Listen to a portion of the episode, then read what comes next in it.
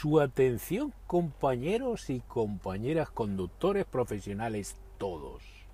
Si pensaban por un momento que les iba a abandonar, que les iba a dejar, que me iba a olvidar de todos vosotros, os habéis equivocado. Lo siento.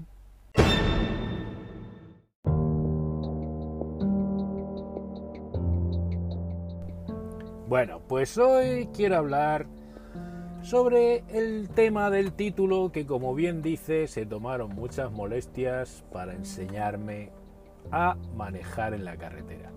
¿Por qué digo esto? Sinceramente tengo que comunicaros que ya estoy trabajando, estoy haciendo mi primer viaje. ¿Me fui para Alemania? Sí, señor.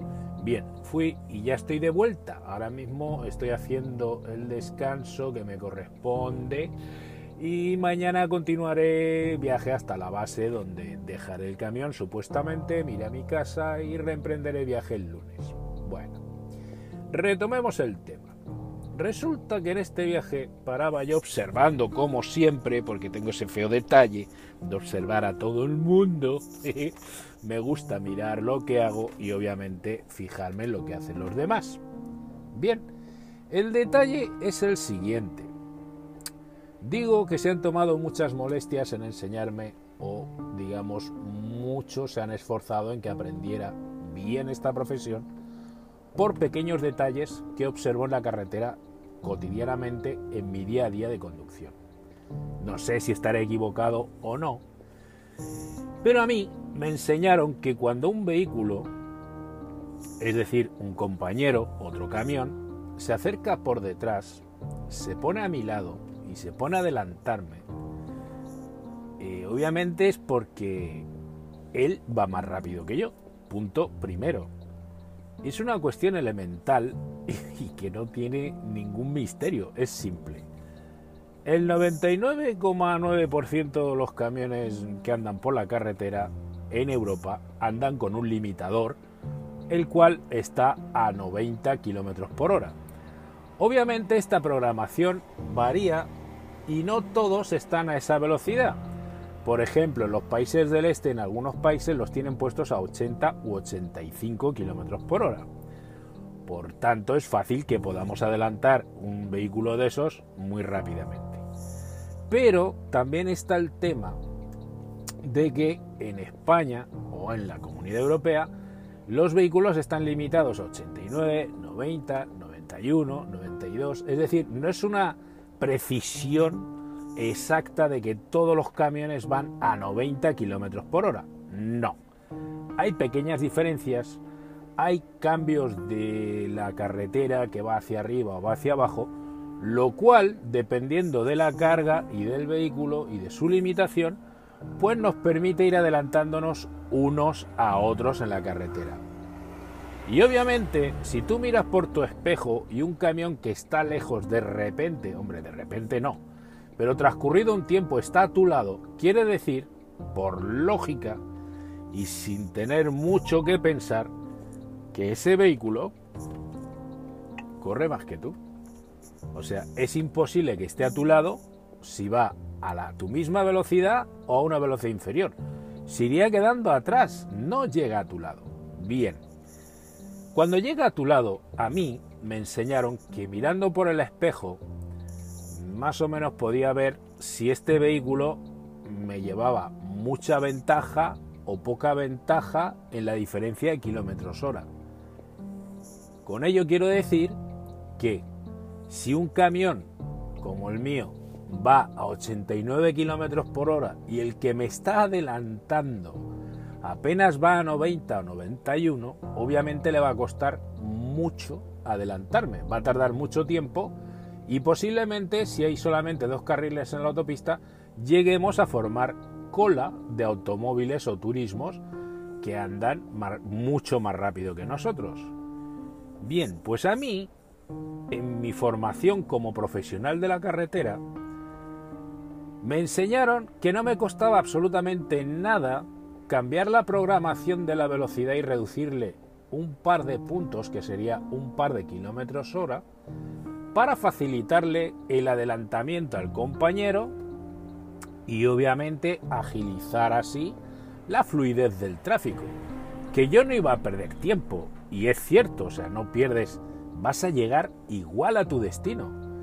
Que algunos me dicen, no, es que si hago eso con todos acabo perdiendo. No, no, no, no, estás mal. Estás muy mal. Porque hay camiones que cuando se ponen a tu lado tienen esa pequeña diferencia de kilómetros, de uno o dos, por lo tanto les cuesta mucho adelantarte. Pero macho, si tú te pones a subir y vas terriblemente cargado y el camión que viene te pasa como el viento, no necesitas tocar nada.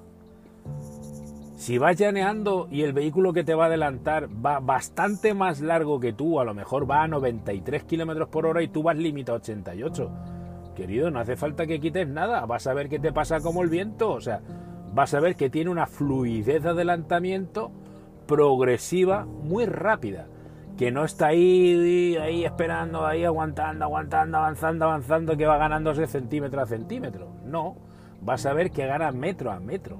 Y obviamente eso se aprecia, vamos, se ve por el espejo, que no hace falta ser ingeniero ni medirle la velocidad al vehículo que te está adelantando. Entonces, obviamente, decir, es que si hago eso con todos, nadie te está diciendo que lo hagas con todos. A mí no me enseñaron a hacerlo con todos. A mí me dijeron que ayudara a aquel que lo necesitara. Pero que obviamente si estaba a mi lado, de seguro, de seguro, él andaba más que yo. De un modo u otro, él anda más que yo. Quizás porque se deje caer más, porque anda ese kilómetro de diferencia, por cualquier razón un camión que anda más que tú se pone a tu lado. Si no anda más que tú, jamás en la vida va a llegar a alcanzarte y jamás en la vida va a ponerte a adelantarte. A menos que tú estés haciendo el cimbel y el tonto, que no sabes mantener tu velocidad constante, con lo que francamente de profesional dejas mucho que desear. Porque también me enseñaron que en esta profesión era muy importante ser capaces de mantener una velocidad constante el mayor tiempo posible. Claro, que alguno me vais a decir, hombre, pues ya te estás contradiciendo, porque si tienes que mantener una velocidad constante y tú le facilitas el adelantamiento a otro, estás perdiendo velocidad constante. No, no, os equivocáis. Porque el que yo reduzca un par de kilómetros hora la velocidad, yo no pierdo tiempo, no, no, no pierdo prácticamente nada, porque francamente va a adelantarme bastante antes, va a terminar antes, y en cuanto antes termine, antes deja despejada la vía, antes se pone delante y yo restablezco mi velocidad de crucero tal y conforme la tenía. Entonces realmente no, no estoy perdiendo nada, o sea, yo llevo años, pero años haciendo esto y nunca he llegado tarde a ningún sitio, nunca me ha faltado tiempo para llegar a entregar o a descargar, o sea, no entiendo que me digan es que así no vas a llegar nunca siempre he llegado. que tú no llegues, macho, pues no sé a qué se debe.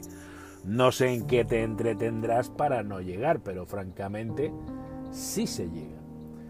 De ahí la razón que os diga que, francamente, quien se dignó o quienes se dignaron a enseñarme, entre ellos Antonio Mañas Orgilés, que en la gloria de Dios esté, porque lamentablemente falleció, pero, francamente, este señor que fue quien primero me tomó bajo su pupilo, como a su tutela o como se diga, para enseñarme a andar por estas carreteras y, digamos, por toda Europa, francamente era un profesional, un profesional de los que. de los de antaño, de los antiguos. Como también me tomó bajo su tutela don Joaquín Vinaisa Puyol quien yo considero pues casi como un padre o un padrino, definirlo como queráis, pero francamente es una persona extraordinaria y un profesional de los de tomo y lomo, de los que pusieron las carreteras. Porque él hacía recorridos o él se iba en la carretera, se iba con el camión, ya con su padre, ya con su padre. Cuando prácticamente no existían carreteras en España, o sea, lo que era el tema de autovías y autopistas, era algo totalmente inexistente, eran carreteras, pero carreteras, de las de pelear, y camiones que de automáticos no tenían absolutamente nada, como hoy en día pues poseemos unos vehículos que son francamente de una gama y una categoría impresionante, con unas prestaciones y unas cualidades que son excepcionales, y que francamente a los vehículos que tenían antes pues no, no tiene absolutamente nada que ver. O sea, el doble embrague que, realizan los camiones o que siempre se debe realizar con el camión, hoy en día es algo, un proceso que realiza el camión el solito. No necesitas hacerlo tú. Cuando anteriormente sí debías de hacerlo tú. Y habían cambios que si te equivocabas, maestro, tenías que parar y volver otra vez a empezar. Recuerdo un cambio como el Fuller que tenía un Renault, concretamente el Renault que llamaban el gitano con gabardina, eh, ese tenía un cambio Fuller y solamente tenía largas en el piso de arriba. O sea, tenía dos pisos, el que obviamente los profesionales sabéis a qué me refiero. En la, en la tanda de arriba tenía las cortas y largas, sin embargo abajo no. Y si se te ocurría ponerle una velocidad larga estando en el piso de abajo, la cagaste por Lancaster, te tenías que parar y volver otra vez a empezar a salir desde primera. Así es que tenías que ser muy, muy preciso y muy bueno con el cambio. No valían medias tintas, no valía equivocarse, no valía hacer el tonto. No. Los camiones de antaño, digamos que no perdonaban casi a nadie o prácticamente a nadie. Entonces realmente quienes me, me enseñaron tomaron mucho tiempo, tuvieron mucha paciencia conmigo para mostrarme cómo y el por qué hacer las cosas en la carretera y tratar de ser lo más correcto y educado como profesional en la carretera, no ser un pisapedales o un papa frita como veo cotidianamente a montones. Hoy he visto, precisamente hoy, cuando bajaba desde Francia, después de cruzar la frontera, me he encontrado con un tipo que es el típico que tiene que ir delante. Sea como sea, tiene que ir delante. Y yo lo miraba por el espejo y decía, pero es que no se da cuenta que yo me he puesto delante de él y que no me alcanza. O sea, miento. Él llegaba a alcanzarme cuando bajaba porque se dejaba caer. Yo pues voy sin peso porque voy descargado, estoy bajando descargado. Ya descargué entonces estoy bajando vacío y obviamente en las bajadas, pues si no tengo peso, es solamente el peso de mi vehículo el que me, me empuja y nada más. Y luego con la particularidad de que lo llevo programado y lo llevo todo programado para que incluso mantenga la distancia con el vehículo que le precede y yo pues que trabaje el camión, que para eso es muy listo él, o digamos que para eso tiene la tecnología y francamente me permite ahorrar combustible. Me permite ahorrar combustible de una forma que se llama navegar a la vela o eh, rodar a la vela. Rodar a la vela lo hace el vehículo cuando alcanza cierta velocidad y tiene cierto, cierto grado de inclinación la pista o la carretera, lo cual le permite mantener esa velocidad sin necesidad de acelerar. Entonces el camión que es muy listo, ¿qué es lo que hace? Pues agarra saca la marcha y lo pone en punto muerto y deja de acelerar. Así de fácil. ¿Qué pasa? Que el camión pues va cayendo solito, solito, solito, solito y va manteniendo esa velocidad. Si se acelera un poco más o lo que sea, pues obviamente acabará, dependiendo de la programación que le hayas puesto, acabará frenando pues con el freno motor y si tiene retarde, pues después con el retarde si excedes en mucho la velocidad que tienes programada. Bueno, pues cuando este caballero iba detrás mía, y claro, ha habido momentos en los que el camión, mi camión, se ponía a la vela. O sea, dejaba acelerar. Normalmente cuando hace esto, eh, tienes una pequeña pérdida. Este camión que llevo, que es un Iveco Stralis, que va de maravilla, me sorprende, eh, va muy muy bien, em, tiene una muy pequeña pérdida. No sé si pierde dos kilómetros o un kilómetro hora que en cuanto baja ese kilómetro hora vuelve otra vez a activar, o sea, vuelve otra vez a poner la marcha, vuelve a engranarla y vuelve otra vez a acelerar. O sea, tiene muy, muy, o sea, un juego muy corto, muy corto. Pues en ese juego corto, el caballero que tenía que ir delante sí o sí, o sea, que no le ha gustado nada que lo adelantara, se ponía al lado. Se ponía al lado, o sea, sacaba el morro para iniciar el adelantamiento. Y yo me quedaba diciendo, pero si ahora vamos para arriba, se va a quedar otra vez atrás. O sea, ¿qué parte es la que no ha entendido este tío? A mí, francamente, esas maneras de conducir y tal, no, las entiendo. Yo, en serio, o soy muy tonto, que puede ser, ¿por qué no?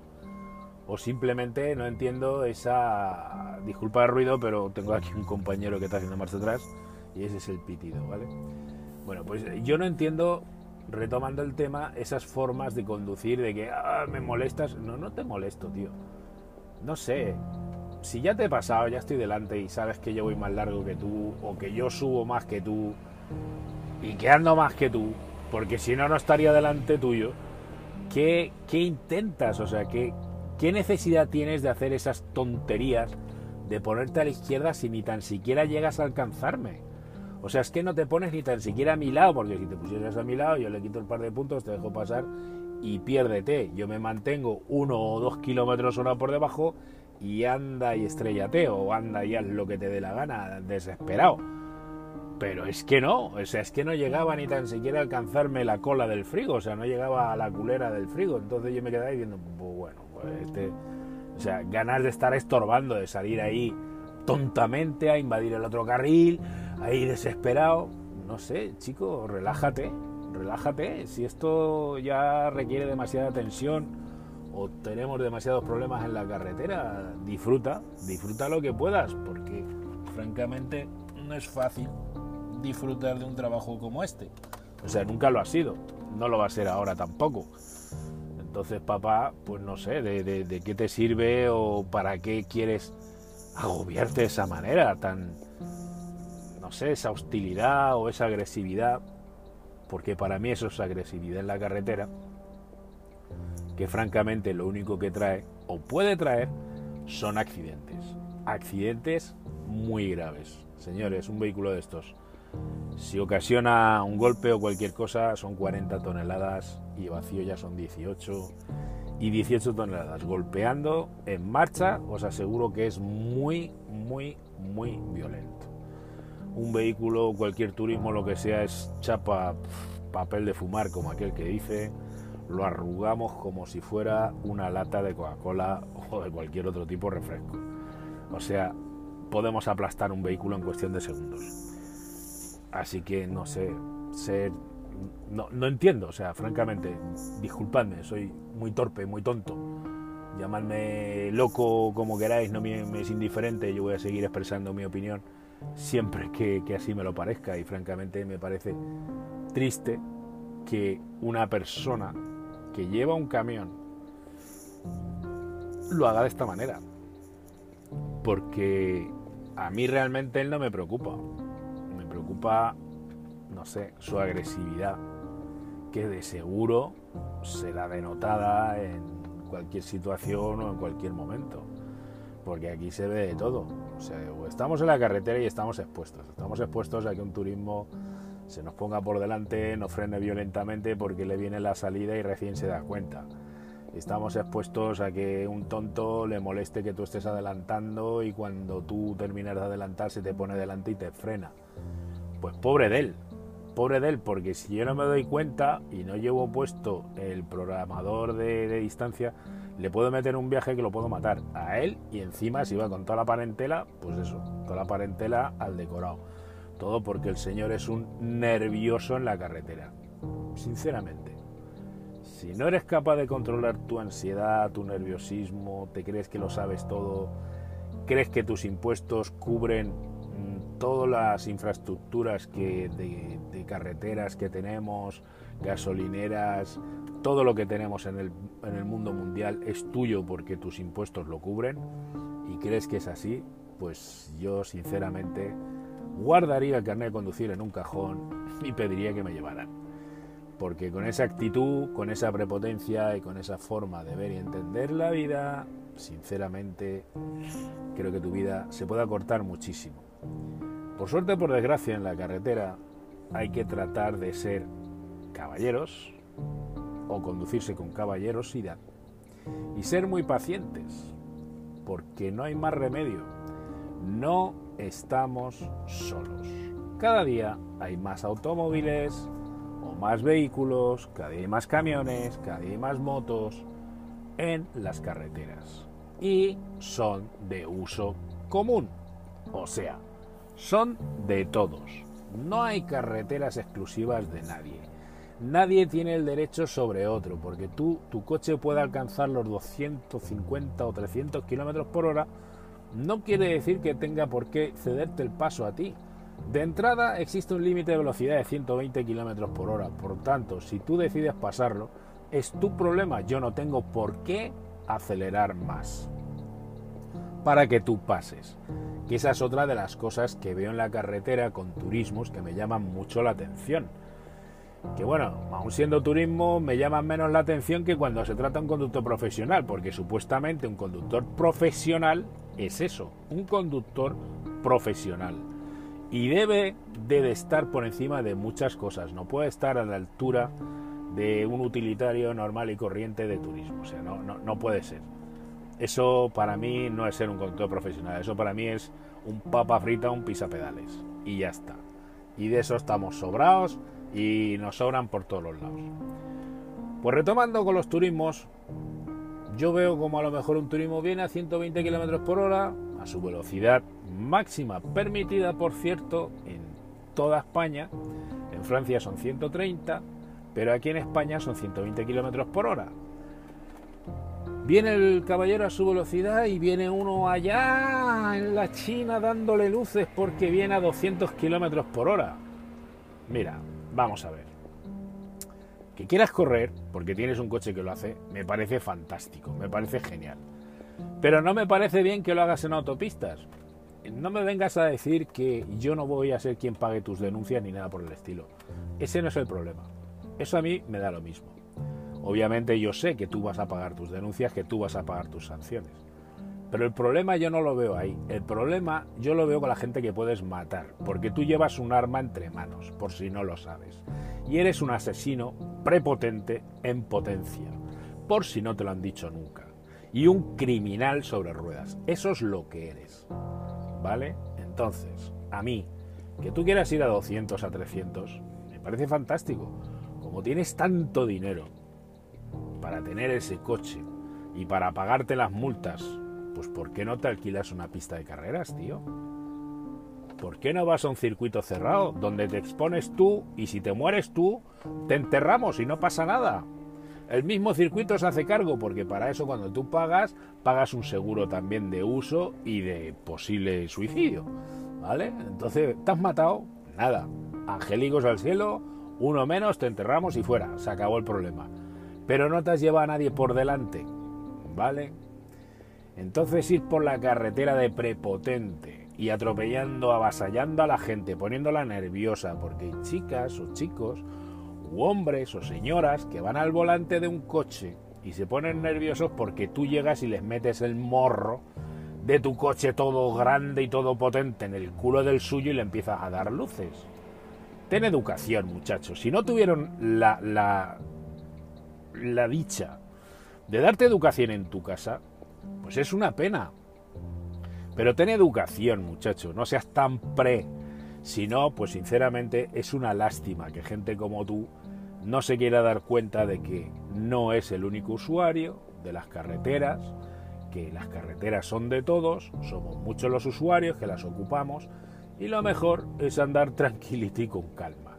No andar de esa forma en la que tú puedes pretender andar, u otros que para mí son los peores. O sea, en serio lo digo, para mí, un tacho de peor, un conductor profesional que se da el lujo de hacer ciertas tonterías o ciertas fechorías con el vehículo porque, porque no, porque es mucho lo implicado, es muchísimo, muchísimo lo implicado. Yo he visto cosas eh, ayer, anteayer lo vi, anteayer lo vi eh, saliendo por la circunvalación de León, que encima estábamos en atascos y un tío todo tonto ahí, ah, pero saludando así de una forma, ah, bailando, haciendo el cabra. Pues, ¿qué pasó? Pues nada, rozó un coche. Si ya teníamos problema con el atasco de por sí, pues nada, ahora teníamos más atasco porque el señor, como iba haciendo el tonto, rozó un coche. Y como rozó un coche, pues se paró el del coche delante, lo hizo parar y le hizo sacar los papeles del seguro. Lógico y normal. Es normal que ocurra eso. ¿Por qué? Pues porque obviamente le has dañado el vehículo a ese caballero y alguien se tendrá que hacer cargo irresponsable de tu estupidez. No sé si tu seguro se llega a enterar de la forma en la que causaste el daño, si se harán cargo, porque van a decir, pues o tú estás drogado o tú estás borracho, y no existen, o sea, existen cláusulas, perdón, existe una cláusula bien clara en todo contrato de seguro que dice que si estás mamado o drogado, tío, no tienes seguro, así que tú mismo. Pero no falta el listo. Así que eso es todo a tener en cuenta, queridos, por el momento. A saber qué más se me ocurre. Y no se os vaya a olvidar. no olvidéis suscribiros si queréis. Será un placer para mí. Si estáis suscritos, obviamente os notificará siempre que subo un podcast. Os avisará, os dirá, ¡eh, que el loco ya grabó! Así que ya podréis así escucharlos cada vez que queráis. Podéis suscribiros o podéis hacer lo que queráis. A mí me da mm, lo mismo.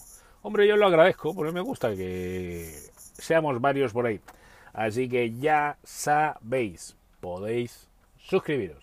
Y así, cada vez que subo un podcast, la aplicación se pondrá en contacto con vosotros. Obviamente, activa las notificaciones. Si no, pues lo tenéis difícil. Así que no seáis membrillos si no queréis perder mis podcasts. Es muy fácil. Suscripción y activar avisos. Ya está. Y ahí siempre que suba os dirá, oye, el loco público, ¿quieres escucharlo? Y ya si queréis seguir oyéndolo, pues nada, a seguir oyéndolo. Así que venga, eso es todo por hoy. Nos vemos pronto. Un saludo. Chao.